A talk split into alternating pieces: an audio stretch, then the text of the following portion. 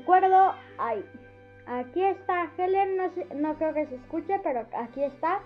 Y les recuerdo que estamos en mes de aniversario, por lo que solo pondremos lo mejor de un planeta con esperanza. Así que bueno, vamos a empezar mandando unos saludos al señor José Antonio Contreras, presidente del Instituto Cultural Iberoamericano, y también a la señorita Ana Yancy Marín, directora general de Trilce Radio. Saludos. Como estaremos poniendo solo lo mejor, bueno, algo de lo mejor, vamos a empezar, bueno, diciendo algo de lo que vendría.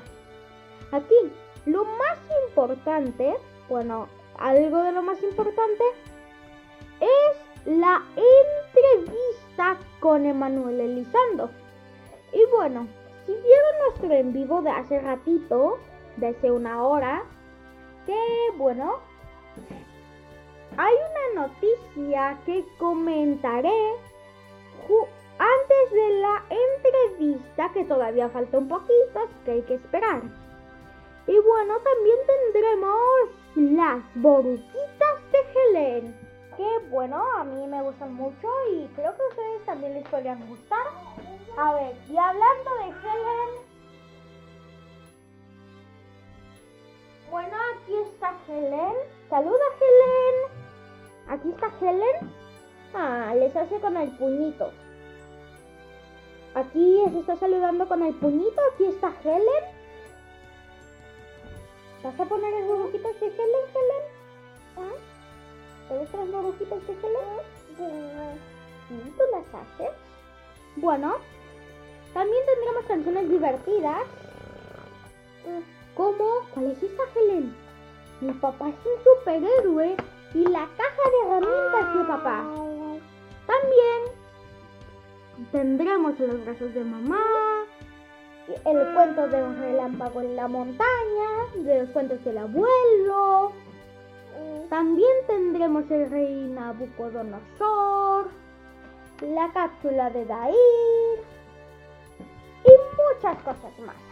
Así que, sin más preámbulo, ¿a dónde nos dirigimos? ¿A dónde nos dirigimos?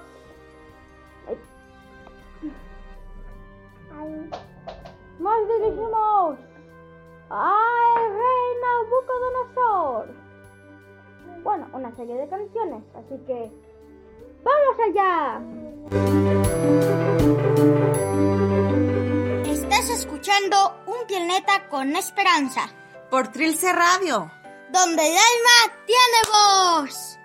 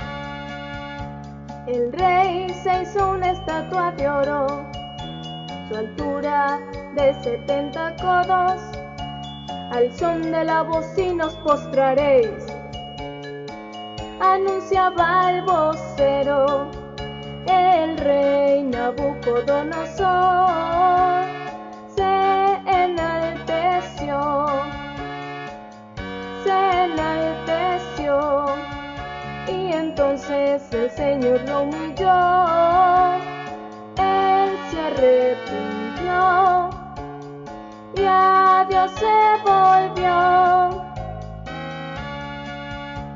Lanzado en el horno de fuego, será todo el que no adore. Todos obedecieron menos tres.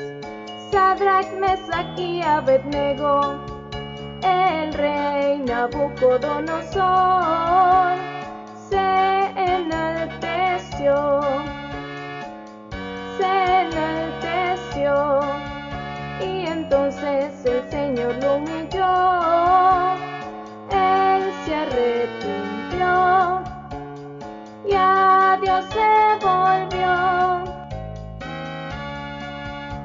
Lanzados fueron los varones dentro del horno de fuego. El rey vio cuatro adentro en vez de tres, e intactos sus cabellos. El rey Nabucodonosor se enalteció, se enalteció, y entonces el Señor lo humilló, él se arrepintió y a Dios se volvió. Bendito sea el Dios de ellos, anunció el rey en todo el pueblo, mandando a temer solo al de Sadrach, Mesach y Abednego, el rey Nabucodonosor se enalteció, se enalteció, y entonces el Señor lo humilló, él se arrepintió, y a Dios se volvió, y a Dios se volvió.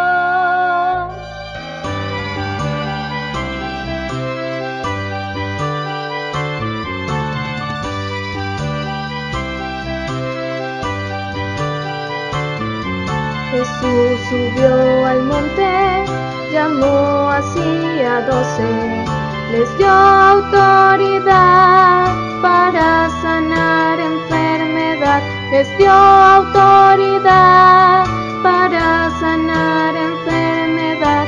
Pedro, Jacobo, Juan, Tin, Tin, Tin, Andrés, Felipe, Bartolomé, Mateo, Tomás, Tadeo, Jacobo, hijo de Alfeo. Simón el cananista y Judas Iscariote sanaban los enfermos, limpiaban los leprosos, resucitaban muertos, sacaban los demonios. Pedro, Jacobo, Juan, Tin, Tin, Tin, Andrés, Felipe, Bartolomé, Mateo, Tomás, Tadeo, Jacobo, hijo de Alfeo. Simón el cananista y Judas Iscariote. Y por Jesús enviado se fueron predicando el reino de los cielos. A ustedes se ha acercado Pedro, Jacobo, Juan, Tin, Tin, Tin, Andrés, Felipe, Bartolomé, Mateo, Tomás, Tadeo, Jacobo, hijo de Alfeo. Simón el cananista y Judas Iscariote.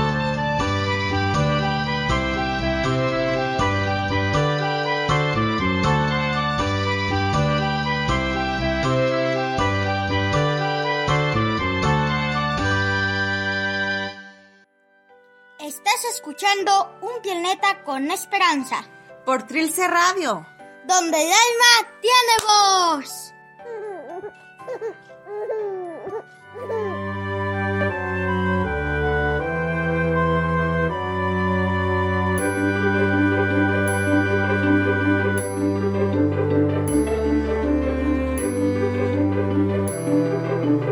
Wow, o sea, a mí estas canciones, me gustaron mucho. Y si a ustedes también les gustaron, por favor coméntenlo en el chat. Los invitamos a conectarse a nuestra sala de chat. Así que bueno, voy a presentarles a continuación algo. O sea, les voy a hacer primero una pregunta. ¿A ustedes no les, o sea, no les gusta? Aquí vamos a tener la historia de un relámpago en la montaña, la cápsula de los cuentos del abuelo. A mí, bueno, me gustaría, me gustan mucho las historias del abuelo, así que bueno, si a ustedes también les gustan, sigan aquí para escuchar los cuentos del abuelo. El cuento, un relámpago en la montaña. ¡Vamos allá!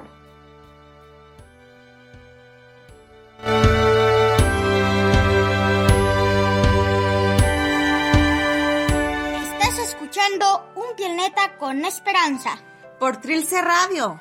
donde el alma tiene voz. Planeta con Esperanza presenta Los cuentos del abuelo del autor Sergio Amaya Santa María. Un relámpago en la montaña. En algún sitio, en lo alto de la árida montaña, se escuchó el llanto de un recién nacido, acompañado por la luz de un relámpago y su posterior estruendo, efecto de una tormenta lejana del sitio del feliz advenimiento. La casa era pobre, compuesta de unas cuantas tablas clavadas sobre horcones arrastrados con esfuerzo y paciencia desde lejanos bosques. El padre, hombre entrado a la madurez, era carpintero rural, aunque vivía lejos de los bosques, y su mujer, una joven enamorada que no dudó en viajar con su marido hasta ese lejano sitio, donde habían podido construir su incipiente morada. Los tiempos no eran buenos para la pareja. Problemas de todo tipo los habían hecho emigrar con fin de esperar la llegada del primogénito en algún sitio más propicio. En principio habían pensado quedarse a vivir en el pueblo que se encuentra en las faldas de la montaña. Pero sus gratuitos enemigos de alguna forma lo habían impedido. Solo cuando llegaron a la parte más inhóspita de la montaña fueron dejados en paz. Apenas el hombre pudo levantar unas cuantas tablas cuando ya el esperado niño estaba en brazos de su madre, quien para protegerlo del frío lo envolvió en trapos y lo acostó entre paja seca. Unos pastorcitos que arreaban su rebaño de cabras, únicos animales que sabían encontrar algo de zacate aún en tales páramos, se acercaron a la cabaña al escuchar el estruendo de la tormenta. Pensaban que podría llegar a ellos. Cuando vieron al recién nacido, se llenaron de asombro y aceptaron gozosos la hospitalidad ofrecida por el matrimonio. Ataron al macho, guía del rebaño, para que el resto del hato se mantuviera cerca del líder. La cercanía de los niños y de los animales acrecentó el calor que el recién nacido requería. Esa fue una noche de alegría. Para agasajar a sus visitantes, la mujer echó unas tortillas al comal y compartieron una frugal cena que transformó el sitio en un cálido hogar. Al día siguiente, los niños se marcharon a seguir en busca de pastos para sus animales. El padre siguió con su trabajo. Tenía el compromiso de terminar una coyunda y con paciencia retiraba trozos de madera para darle forma. Hacía trabajarla a suela, con certeros y diestros golpes. Cuando dejaba el trabajo de la coyunda, continuaba con la tarea de fijar tablas para cerrar su choza. Ya faltaba poco para terminarla, cuando menos ya se cubrían del inclemente viento. Pocos días después acertaron a pasar unos arrieros que venían del punto donde aparece el sol por la mañana. Llevaban varias jornadas de camino y sentían que los alimentos no les alcanzarían, por lo que encontrar esa cabaña inesperada les llenó de alegría y se acercaron jubilosos en busca de algún alimento. Cuando vieron a la pareja y al recién nacido, los llenaron de parabienes. Esos arrieros tenían fama de adivinadores y eran respetados en todos los pueblos que tocaban. El hombre sintió confianza al verlos y les brindó la hospitalidad que sus costumbres le mandaban. La mujer les ofreció de sus escasos alimentos. Antes de partir, y ante la renuencia del matrimonio de recibir algún pago por los alimentos, los arrieros dejaron regalos para el recién nacido. Uno comerciaba con productos de barro y dejó unos jarritos policromos. Otro negociante de cobertores y ropas de lana le obsequió una tibia cobija tejida a mano y el tercero, especializado en productos de bronce, dejó de recuerdo un sol de bronce pulido y brillante como el oro. Esos fueron los primeros días de ese niño, nacido en condiciones no esperadas, pero que mostró a sus padres que el amor es el mejor remedio para las contrariedades. Los arrieros se encargaron de llevar por su mundo la noticia de ese recién nacido a quienes auguraban un futuro lleno de glorias. Fin. Estás escuchando un planeta con esperanza, Por Trilce Radio. donde el alma tiene voz.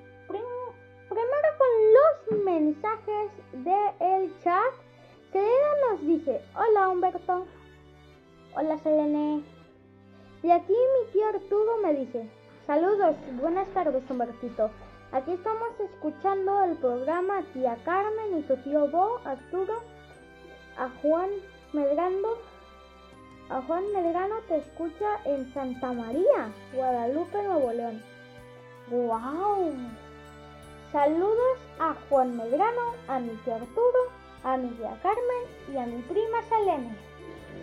¿Tú le quieres mandar a alguien saludos, Selene? ¿Tú le quieres mandar a alguien saludos?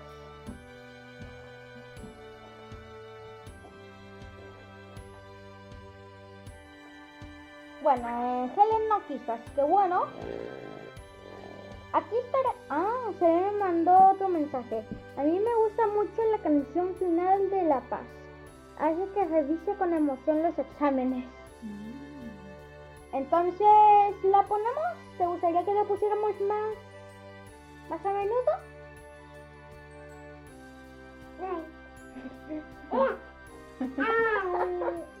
Aquí Helen está, o sea, no le gusta esperar a Helen. A Helen no le gusta esperar. Pero bueno. A continuación, recuerda, bueno, si vieron el en vivo, dije, dije que habría una noticia especial y que se conectaran para escucharla.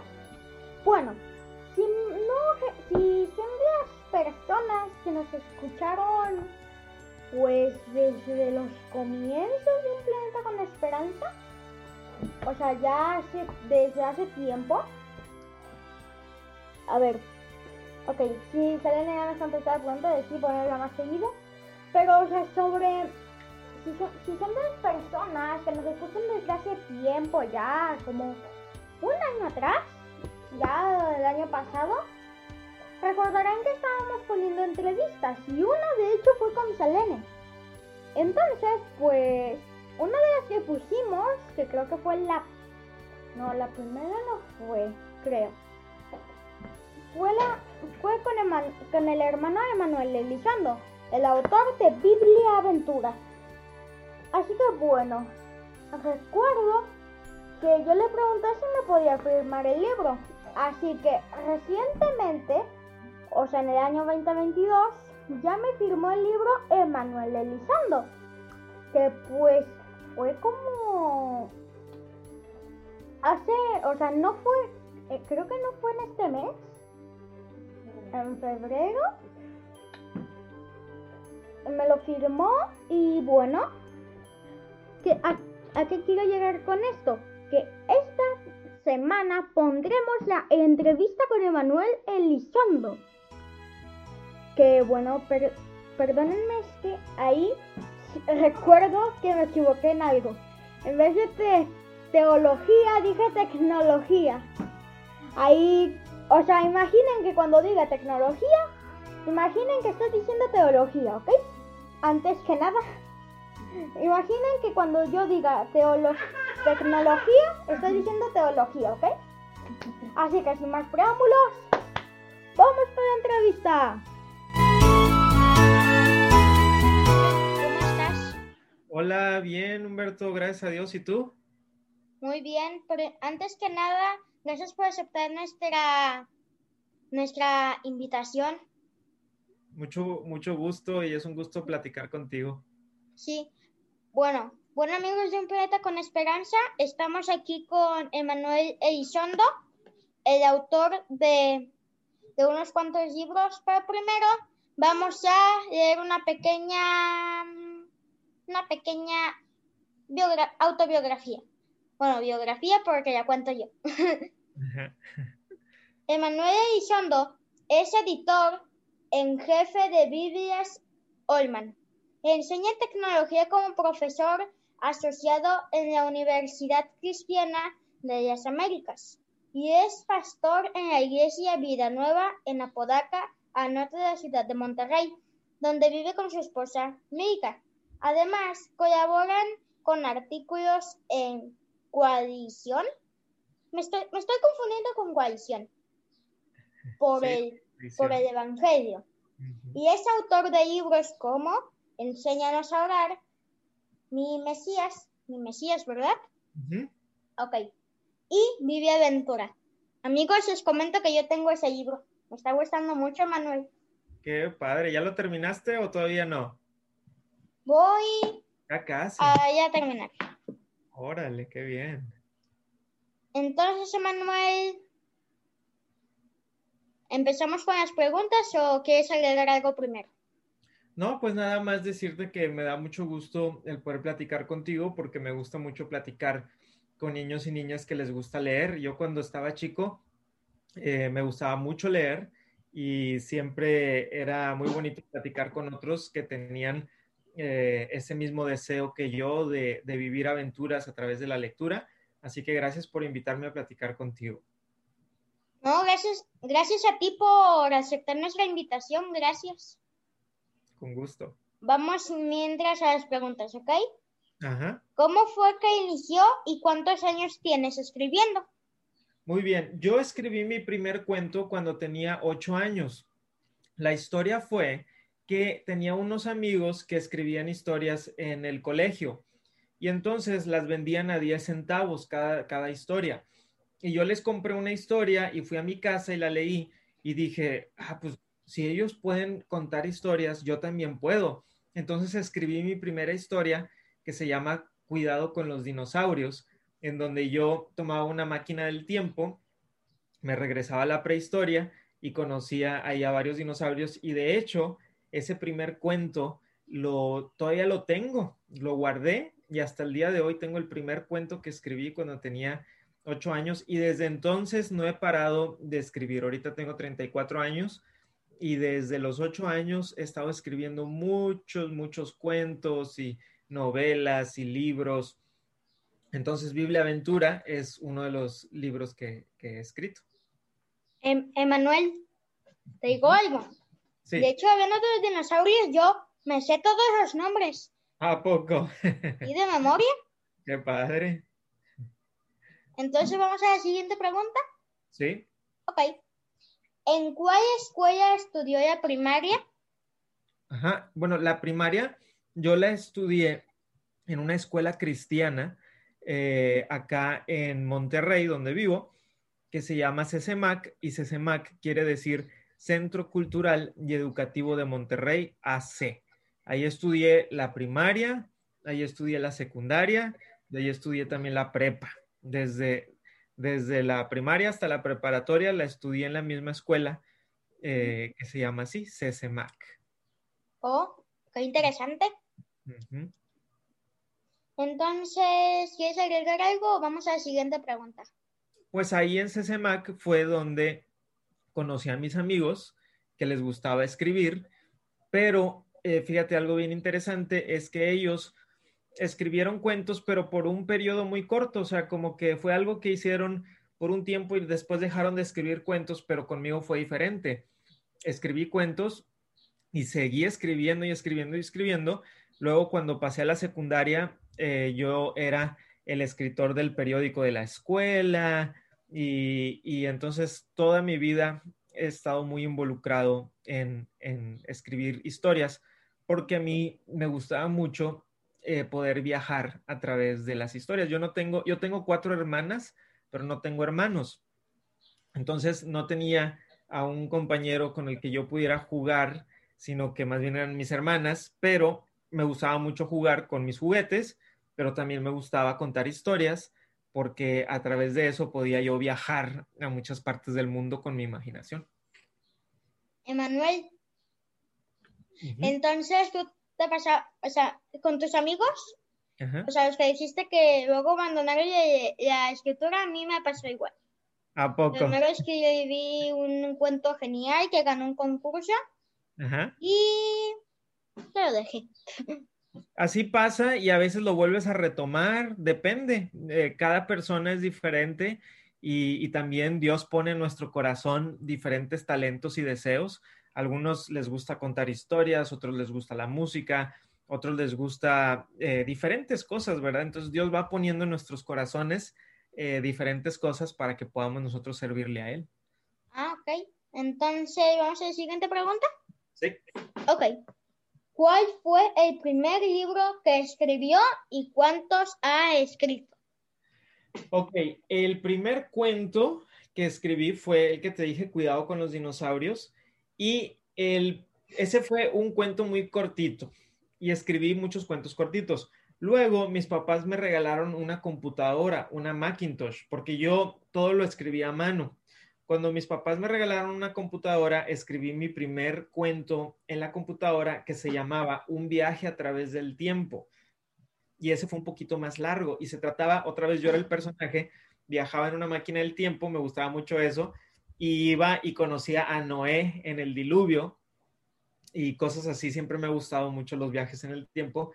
Eh, entonces, ese fue el primer cuento, Cuidado con los dinosaurios, el primer cuento un poquito más largo eh, fue el de viaje a través del tiempo.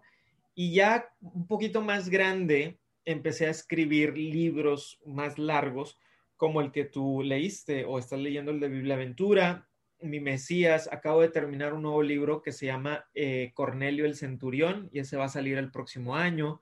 eh, y, y he- y he escrito libros sobre la oración y muchos artículos. Entonces, un poquito de todo. Ajá, he estado escribiendo. O sea, tú eres de, ok, escribo tantito de esto y luego de esto y luego de esto, pero también un poquito de esto.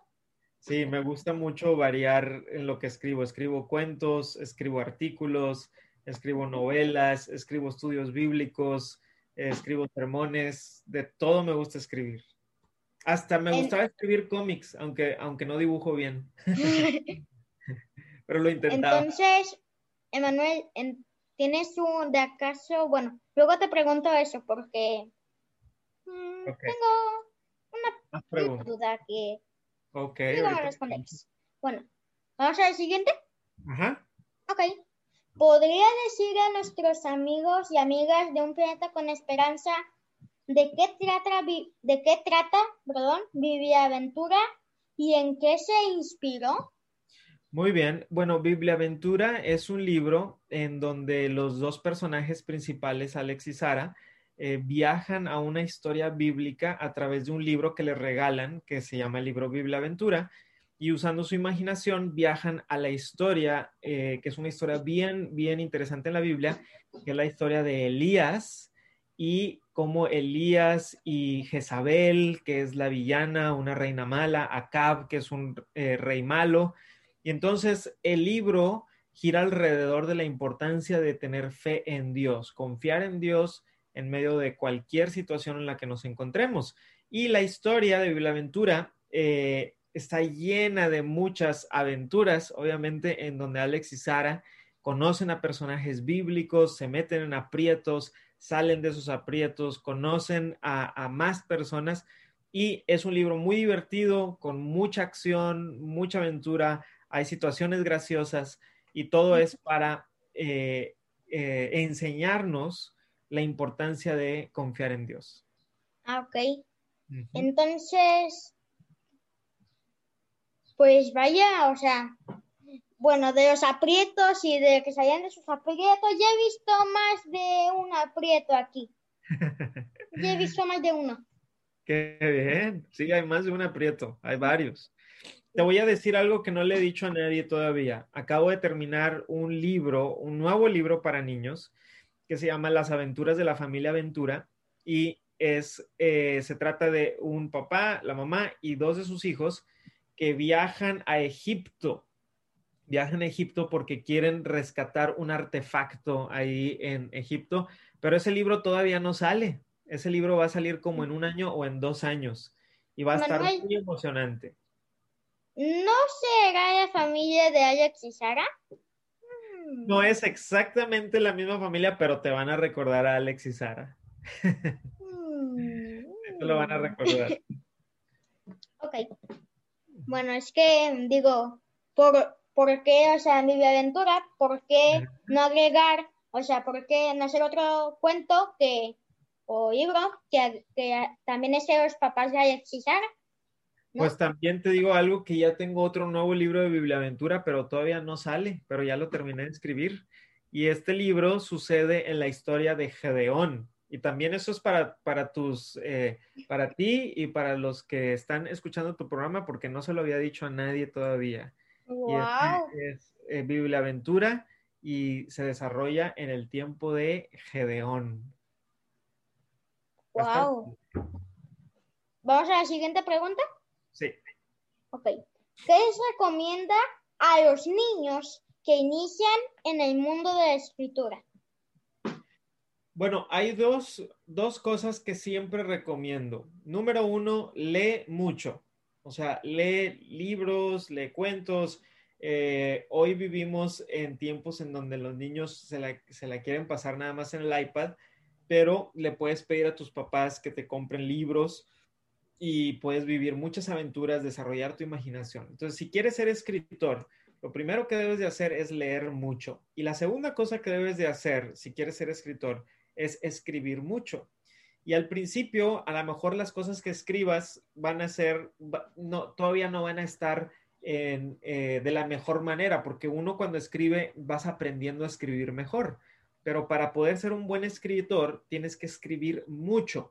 Y yo he escrito Humberto, literalmente miles de palabras, miles de palabras.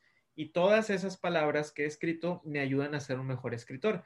Entonces, dos cosas, tienes que leer mucho y tienes que escribir mucho. Eso le recomendaría eh, a, a, alguien que quiere ser escritor. Wow.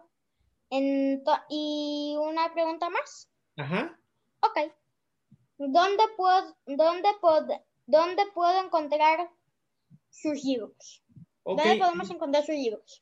Bueno, mis libros los puedes encontrar, eh, todos mis libros los puedes encontrar en una tienda en línea que se llama Amazon. Entonces, en amazon.com.mx puedes entrar y si, y si tú tecleas mi nombre, Emanuel Elizondo, te van a salir mis libros y los puedes pedir ahí. Si tú vives en la República Mexicana, te llegan como en unos cinco días, a lo mucho en diez días. Eh, ese es un lugar en donde los puedes adquirir. Algunos de mis libros, como por ejemplo mi libro sobre la oración, que se llama Enséñanos a orar, ese lo puedes adquirir en cualquier librería bíblica. A cualquier librería bíblica a la que vayas deben de tener el libro en este momento y ese se llama Enséñanos a orar. El libro de Bibliaventura, lamentablemente no lo puedes conseguir ahorita en una librería bíblica, pero sí lo puedes conseguir en línea. Pero espero que en el futuro lo puedas conseguir tanto en línea como en una librería bíblica. Uh, qué interesante. Entonces, ¿anda? ¿Me puedes firmar el libro por ti? Sí. Te yo mando. Nos ponemos de acuerdo para ver cómo le hago para firmártelo. Y, y, te iba a decir algo, me preguntaste hace rato sobre quién había hecho los dibujos, ¿te acuerdas? Sí. Eh, tengo un amigo que se llama Isaac Córdoba y cuando yo estaba en la universidad, una vez literalmente nos estábamos comiendo unos tacos y me dijo, oye Manuel, yo quisiera ilustrar un libro para niños. Y le dije, yo acabo de terminar de escribir un libro para niños que se llama Aventura. Me dijo, ah, bueno, tú lo escribes y yo lo ilustro. Y le dije que sí, se lo mandé y me hizo varias ilustraciones, como por ejemplo la que está en la portada, que está muy padre, donde ves exactamente, ahí ves a los personajes, ves a la reina Jezabel, ves al rey Acab, ves también ahí a Baal, eh, que era el, dios de, el dios falso de Acab y de Jezabel. Y hay varias ilustraciones adentro. ¿Cuál, ¿Cuál es tu ilustración favorita? Bueno, primero tengo una duda sobre la ilustración. ¿Por qué Baal parece un toro humano? Ah, muy buena pregunta, porque sabes que Baal era el dios de las tormentas y lo representaban como un toro antiguamente. El dios Baal lo representaban como un toro en aquel tiempo. Por eso, por eso se ve así. Ah, por eso se ve como un toro humano. Ajá, exactamente. Tal vez es un centauro al revés. o sea, literalmente es un centauro al revés. O sea, de, de la cadera hacia arriba es toro y de, y de la cadera hacia abajo es humano. Ajá, de hecho, el dios de los filisteos, salud, que se llamaba dragón, era mitad hombre y mitad, y mitad pescado. Eso estaba más, más, más curioso. Pero ese no sale en el libro. ¿Y no era un sireno? o sea, porque literalmente una sirena es mitad pez, mitad hombre, ¿no? O sea, antes de, antes de los sirenos. Ah, ok. ¿Y tienes alguna ilustración que te gustó más? Mm, todas me gustaron.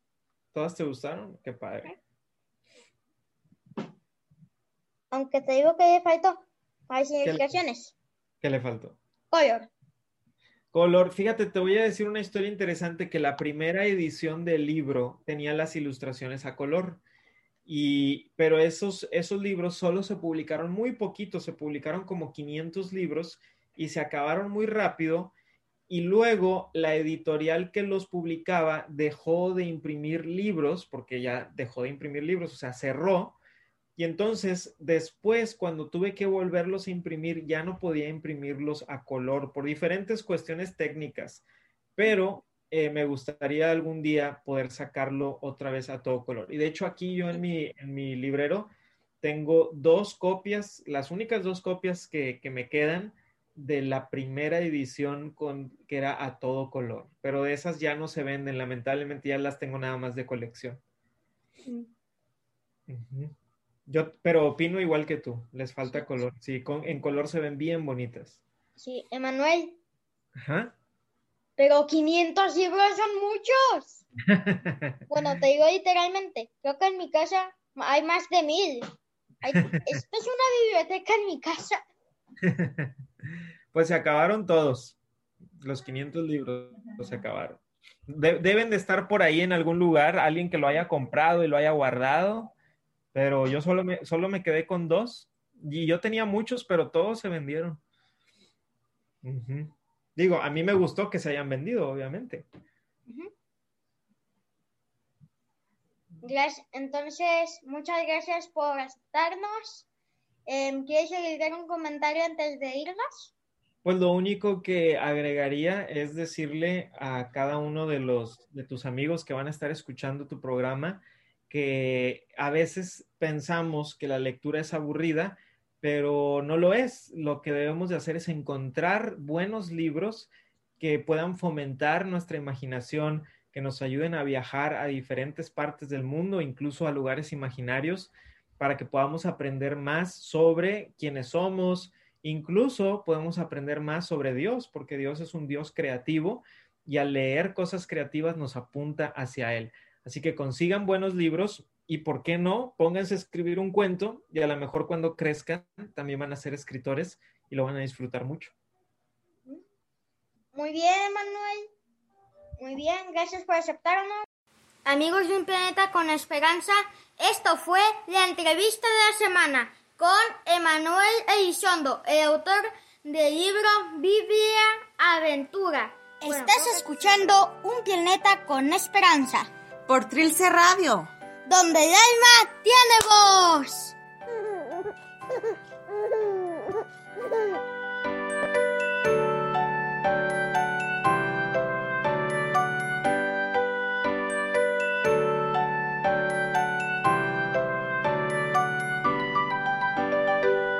en los brazos de mamá.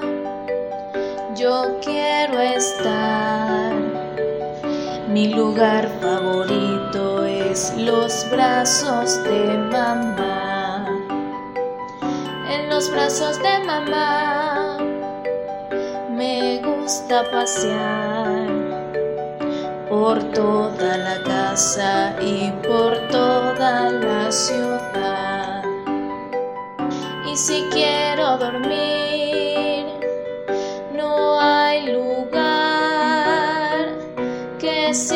más acogedor que los brazos de mamá.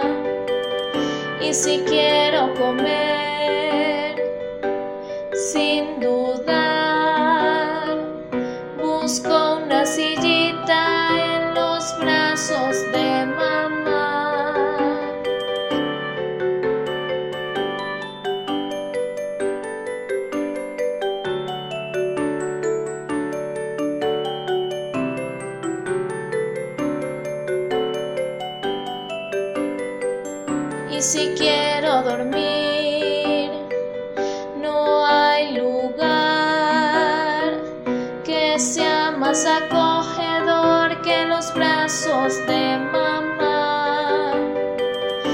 si quiero comer,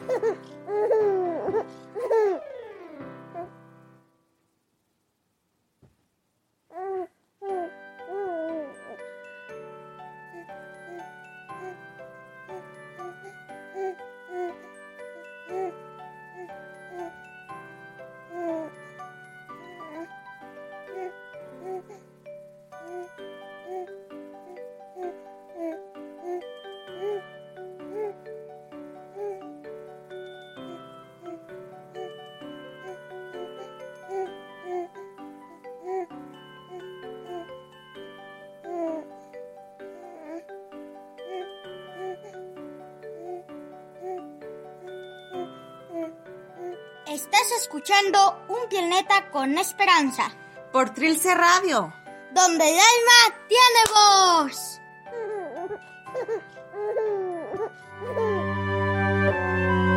Bueno amigos, ya después de la entrevista y eh, el Ascan y la canción y las borucas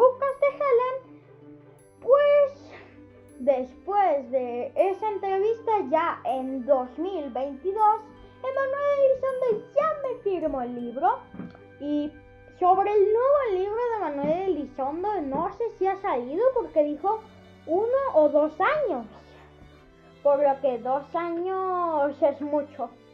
Bueno, un año se me fue volando, pero dos años. hay que esperar, hay que esperar. Así que, pues... Bueno. Gracias, Emanuel. O sea, no sé si estés escuchando, pero si nos estás escuchando, gracias por aceptar nuestra invitación. O sea, me gustó bastante esa entrevista. O sea, yo la estaba escuchando. Viejo yo, tienes que aprender a hablar mejor. o sea, mi viejo yo tiene que aprender a hablar mejor. bueno, igual ya fue el pasado. Y bueno, si por alguna razón volvemos a hacer una entrevista con Emanuel Elizondo, ya hablando de sus nuevos libros, espero que yo hable mejor, porque sí, se, sí se tendría que notar la diferencia. O sea, un año de diferencia entre la primera y la segunda. Se tendría que notar algo. Así que amigos, vamos a ver qué tenemos. Si tenemos mensajes, no tenemos mensajes. Así que, bueno, lo que va a seguir a continuación es mi la canción de Mi papá es un superhéroe y la caja de herramientas de papá. ¡Vamos a ello! Estás escuchando Un Planeta con Esperanza, Por Trilce Radio. donde el alma tiene voz.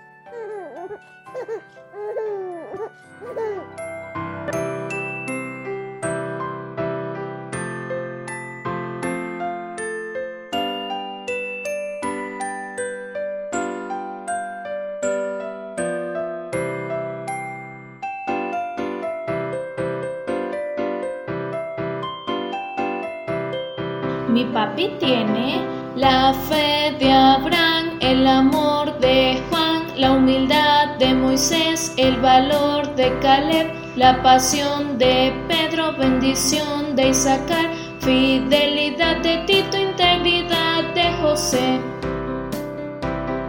La fe de Abraham, el amor de Juan, la humildad de Moisés, el valor de Caleb, la pasión de Pedro, bendición de Isaacar, fidelidad de Tito, integridad de José.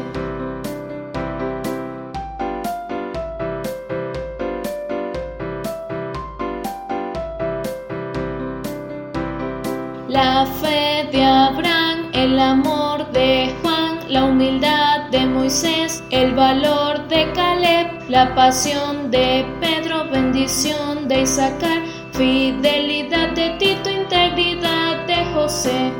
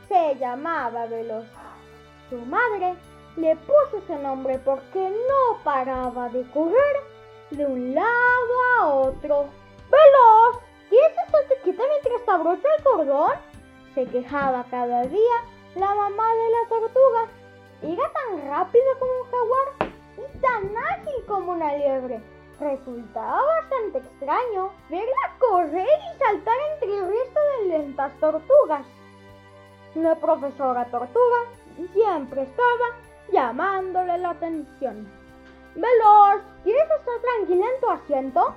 Pero Veloz no podía. Por más que lo intentaba, no era capaz de llevar el ritmo pausado de todas las demás. Cuando jugaba en el patio, su compañera le decía, Veloz, ¿quieres estarte quieta? Que así no puedo contarle el secreto a Teresa. Pero a Veloz le emocionaba tanto salir al patio que le era imposible te quedaste sentada en un banco cuchicheando? ¿Veloz? Empezaba a estar cansado de que todo el mundo le dijese que se estuviese. Ah, no. Espérenme. ¿Veloz? No, esperen. Esperen, que ya me empecé a confundir. A ver.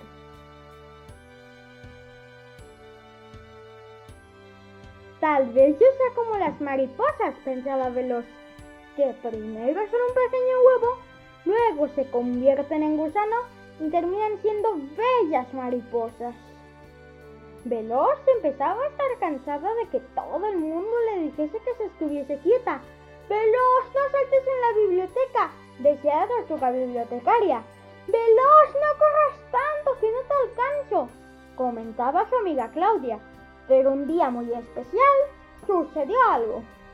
La mañana de Navidad, toda la aldea amaneció cubierta por la nieve. El gran árbol de Navidad que habían decorado todas las tortugas juntas estaba rodeado de regalos. Poco a poco, despacio, muy despacio, todas las tortugas se levantaron, tomaron su desayuno y se pusieron los abrigos para cubrir por sus regalos. Veloz llegó la primera de todas. Claro está, y mientras esperaba el resto de lentas tortugas, pudo ver a un lobo escondido entre los árboles, dispuesto a capturar a sus lentas amigas. Veloz empezó a toser para llamar la atención del canino y el lobo pensó, empezaré mi banquete con esta tortuga solitaria. Cuando el lobo se abalanzó sobre Veloz, esta empezó a correr como solo ella sabía hacer y así consiguió despistar el lobo, que acabó perdido y ya nunca más supo encontrar el camino. Cuando Veloz regresó a la aldea, todas las tortugas le estaban esperando. Gracias, Veloz, tu rapidez nos ha salvado a todos, dijo la profesora tortuga que había visto a su querida alumna. Y así fue como todas comprendieron lo importante que era Veloz en sus vidas. Y Veloz aprendió que, que no era malo ser un poco distinta. Fin. Bueno amigos, este fue el cuento de la tortuga veloz. Lo que tuvimos que aprender, bueno, algunos, para participar en cuentacuentos. Otros estuvieron en un concurso de lectura. Así que bueno, lo que vamos a seguir a continuación, bueno, vamos a leer los mensajes del chat, que no hay ninguno. Eh, bueno, aquí está mi mamá. ¿Quisieras comentar algo, mamá, sobre el programa? Pues que nuestros amigos nos puedan comentar qué les pareció el cuento de la tortuga veloz, cómo les pareció que lo contó Humberto. Igual ya les comentaste que está el cuento en video en la página de Facebook. No, no les he comentado. Pues diles ahí. Bueno amigos, como dijo mi mamá, en la página de Facebook de Un Planeta con Esperanza estará el video. Ya está, Ah, ya está. ya está.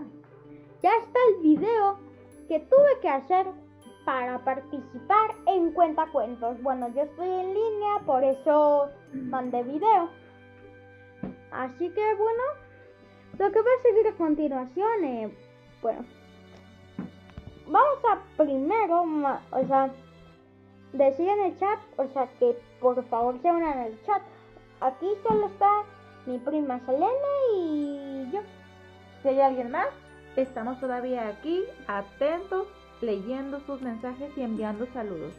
Son las 7 de la noche con 9 minutos aquí en Nuevo León, México. 5 de la tarde con 9 minutos en Mexicali.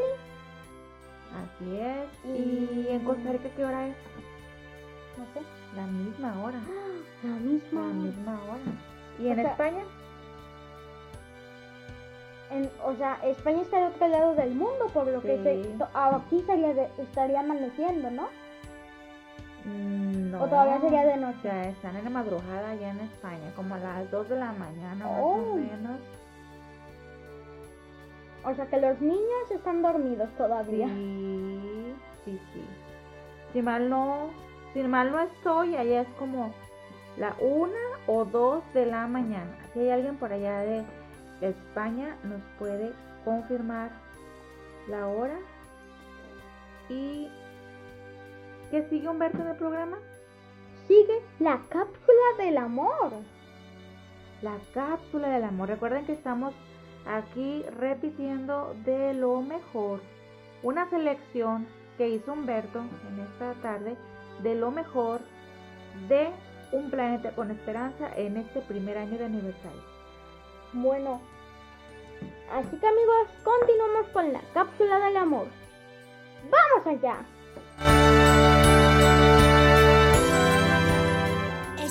Escuchando Un Planeta con Esperanza, Por Trilce Radio.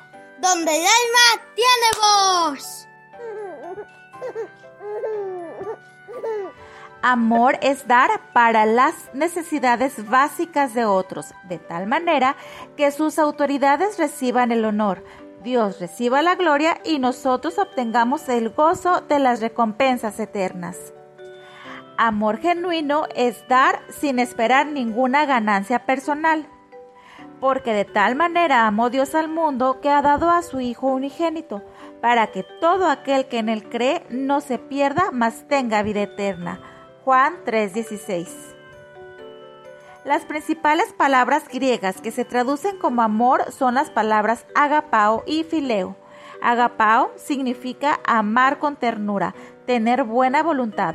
Por otro lado, la palabra fileo se refiere a la amistad y compañerismo.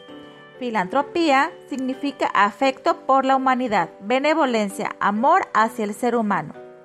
La palabra griega para hermandad es Filadelfia, que significa también afecto fraternal, amor de hermanos.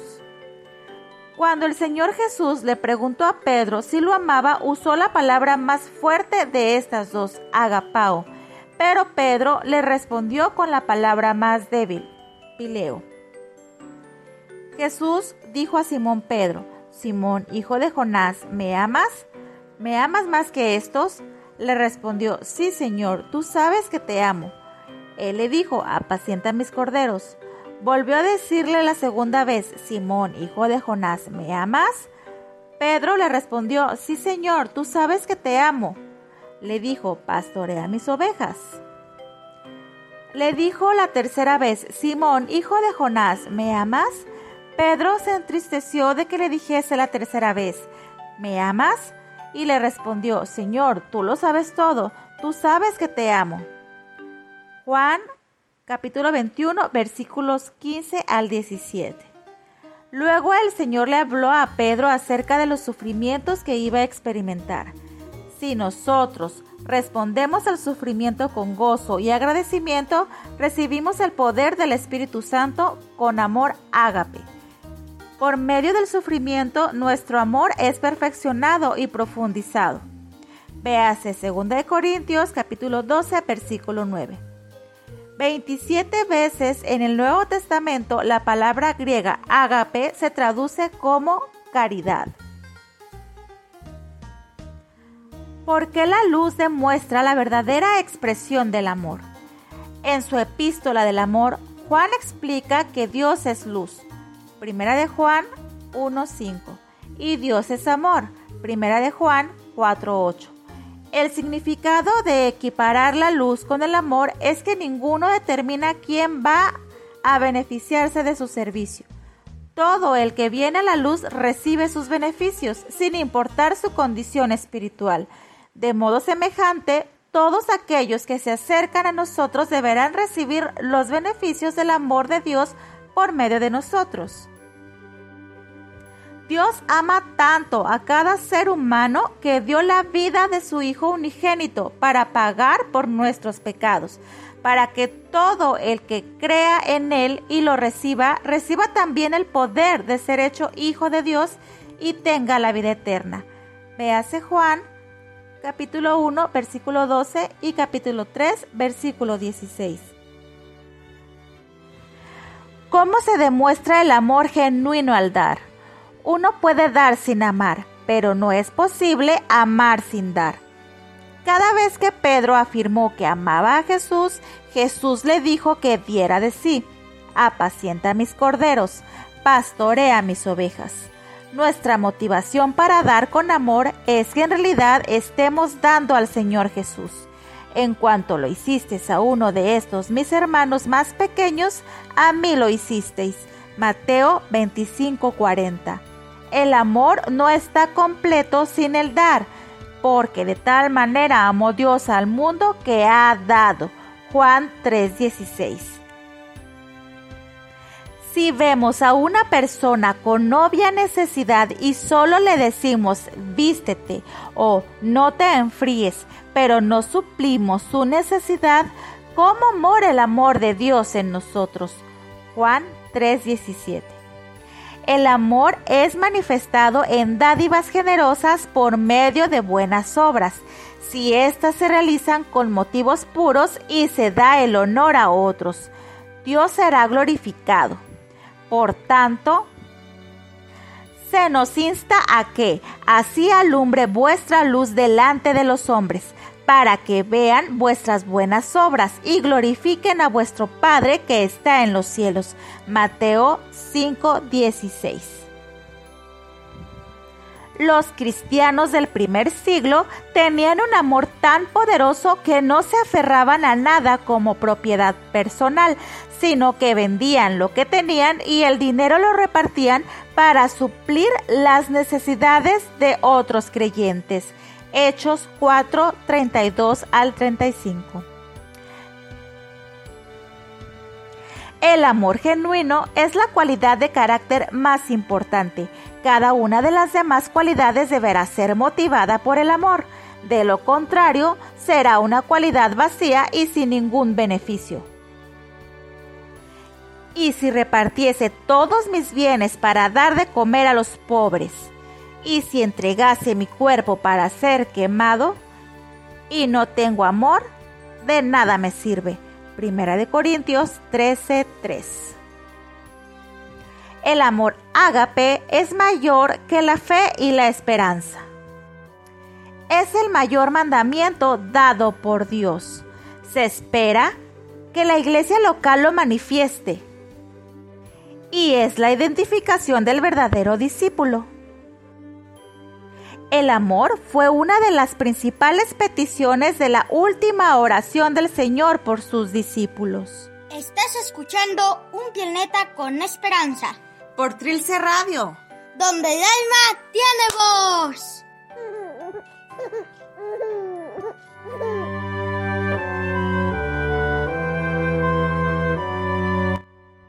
Bueno amigos, estamos aquí en un planeta con esperanza, ya de regreso, ya casi se nos va a acabar el programa, pero todavía no, todavía no. Así que bueno, sobre la cápsula, nuestra alma es inmortal, pero nosotros decidimos a dónde va. Si queremos ir al cielo, tenemos que aceptar a Cristo como nuestro Salvador. Y si no lo hacemos, nuestra alma será inmortal, sí, pero no en el cielo, en el infierno, inmortal sufrimiento. Así que bueno, seguiremos con Pleito de Herramientas, un cuento de nuestro amigo Carlos Maltos.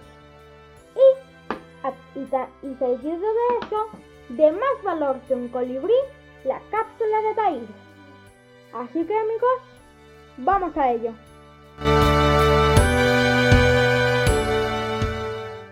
Hola amigos de Un planeta con esperanza. Soy Carlos Maltos y hoy les traigo la historia de Pleito de herramientas. Primera de Corintios 3:9. Porque nosotros somos colaboradores de Dios y vosotros sois labranza de Dios, edificio de Dios. Las herramientas del carpintero hicieron una reunión con el señor Martillo como encargado. No tardaron mucho las demás herramientas en decirle, a ti no te queremos aquí porque haces mucho ruido. Contestó el señor Martillo. Ay, sí lo sé. Todos dicen que cuando trabajo hago mucho ruido. Se oye mi voz muy fuerte. tac, tac, tac, tac. ¡Ay, mi voz, mi voz! Primero lo pensó bien el señor Martillo y luego dijo, Pues sí me voy, pero conmigo se va el señor Torrillo, porque para que él haga algo tiene que estar dando vuelta y vuelta y vuelta. El señor Torrillo dijo, Si ustedes quieren, sí me voy, pero el señor Cepillo tiene que irse también. Su trabajo es solo por encima, no tiene profundidad. Solo está rosa y rosa. Entonces el señor Cepillo respondió, también que se vaya el señor Metro. Es muy presumido. Siempre está mide, mide y mide. Quiere que todo se haga como él dice. El señor Metro a su vez se quejó contra la señora Lija diciendo, sí me voy, pero que se vaya también la señora Lija. Ella siempre es la más tosca cuando hacemos estas reuniones para tratar algunos asuntos. ¡Ay, qué tosca es! Muy tosca. En ese momento entró el señor Serrucho y les dijo que no se vaya nadie. Todos a trabajar, cada uno de ustedes es muy necesario en la carpintería. Van a ver que el carpintero los va a usar a todos.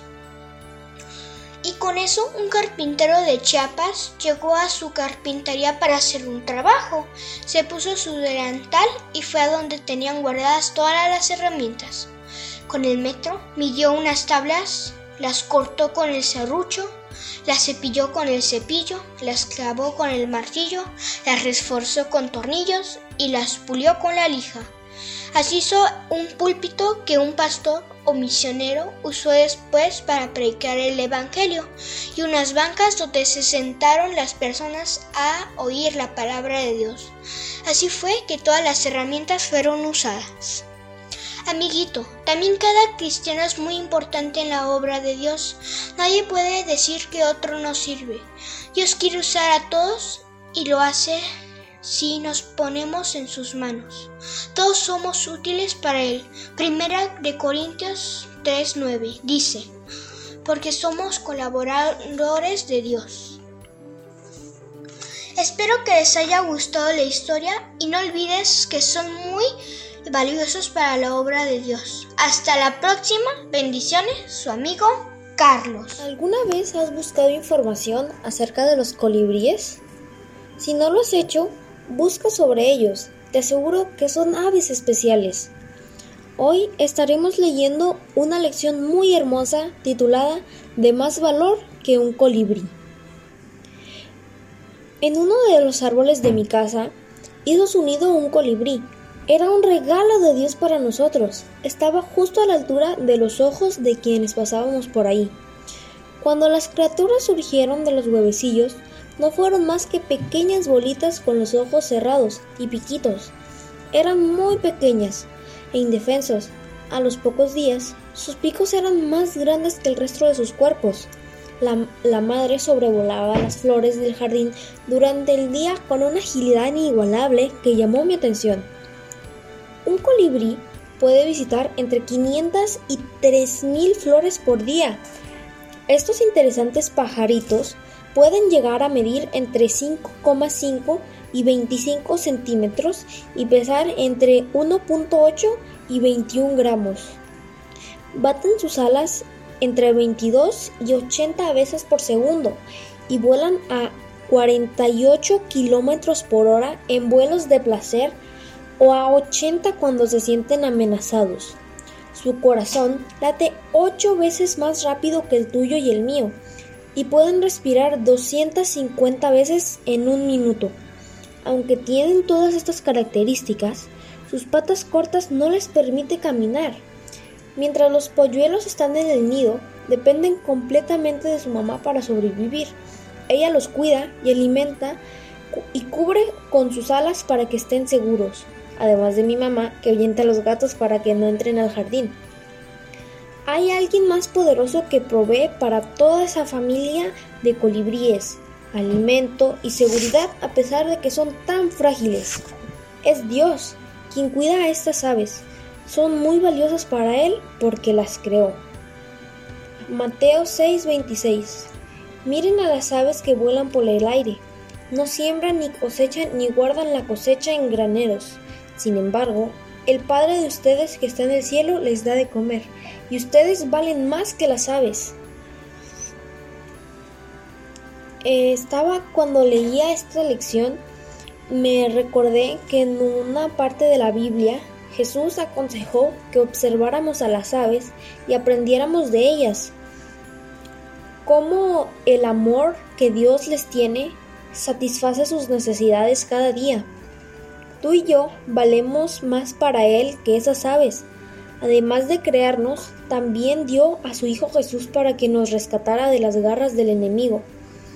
Por eso, creo que siempre hay que tenerlo en mente y estar agradecidos con Él. Esta cápsula fue presentada por Dair para el programa Un planeta con esperanza.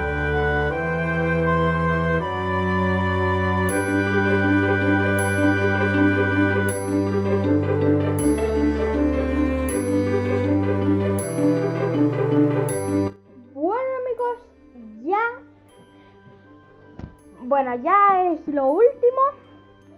Yo ya me despido. Soy su amigo Humberto Puente y vamos a terminar mandando unos saludos al señor José Antonio Contreras, presidente del Instituto Cultural Iberoamericano, y también a la señorita Nayansi Marín, directora general de Trilce Radio. Saludos. Gracias por estar aquí en esta semana. Nos, mm, nos oyen la próxima semana a las 6 de la tarde horario de Nuevo León y 4 de la tarde horario de Mexicali. Así que hasta la próxima amigos. Los dejamos con un poquito de música. Así que bueno, hasta la próxima semana.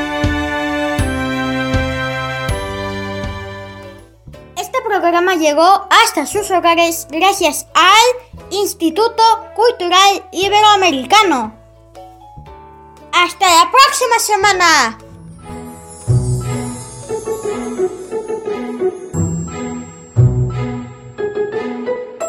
Las manos son muy diferentes, las vemos pequeñas y grandes, pero con mis manos yo puedo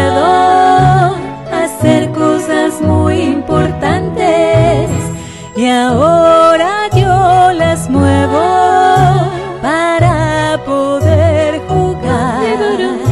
Y así